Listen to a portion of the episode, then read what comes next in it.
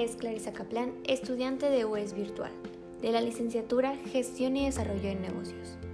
Para la materia de innovación y creación de negocios, el primer tema a tratar es precisamente la innovación que existe en la creación de empresas. Para ello, es importante primero definir la palabra innovación. Innovación se define como una técnica o proceso que modifica elementos, ideas o protocolos que ya existen, es decir, mejoran algo, agregándole nuevos elementos o crean cosas nuevas.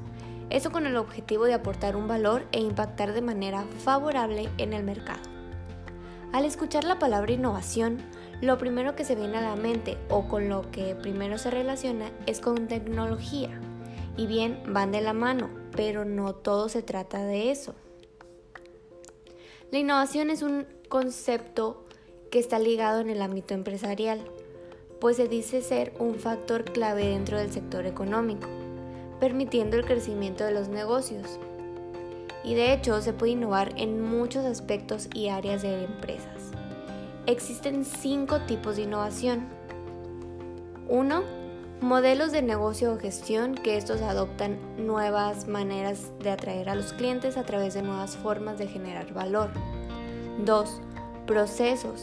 Esos implementan nuevos o mejores procesos de fabricación logística o la distribución, o sea, implementan tareas de automatización para acortar tiempos y mejorar el aumento. En sí es hacer más en menos tiempo. 3. Mercado, que son los métodos de marketing, las mejoras de precio, distribución y promoción. 4. Producto o servicio.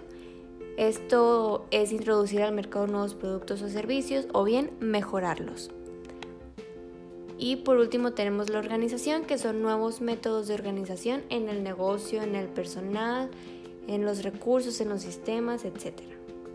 En sí, los cinco tipos de innovación están presentes en la creación de los negocios, pues se lleva a cabo el desarrollo de nuevos productos, la mejora en tecnologías, los procesos, los diseños y el marketing para resolver los problemas que puedan surgir durante el crecimiento y así llegar a nuevos clientes.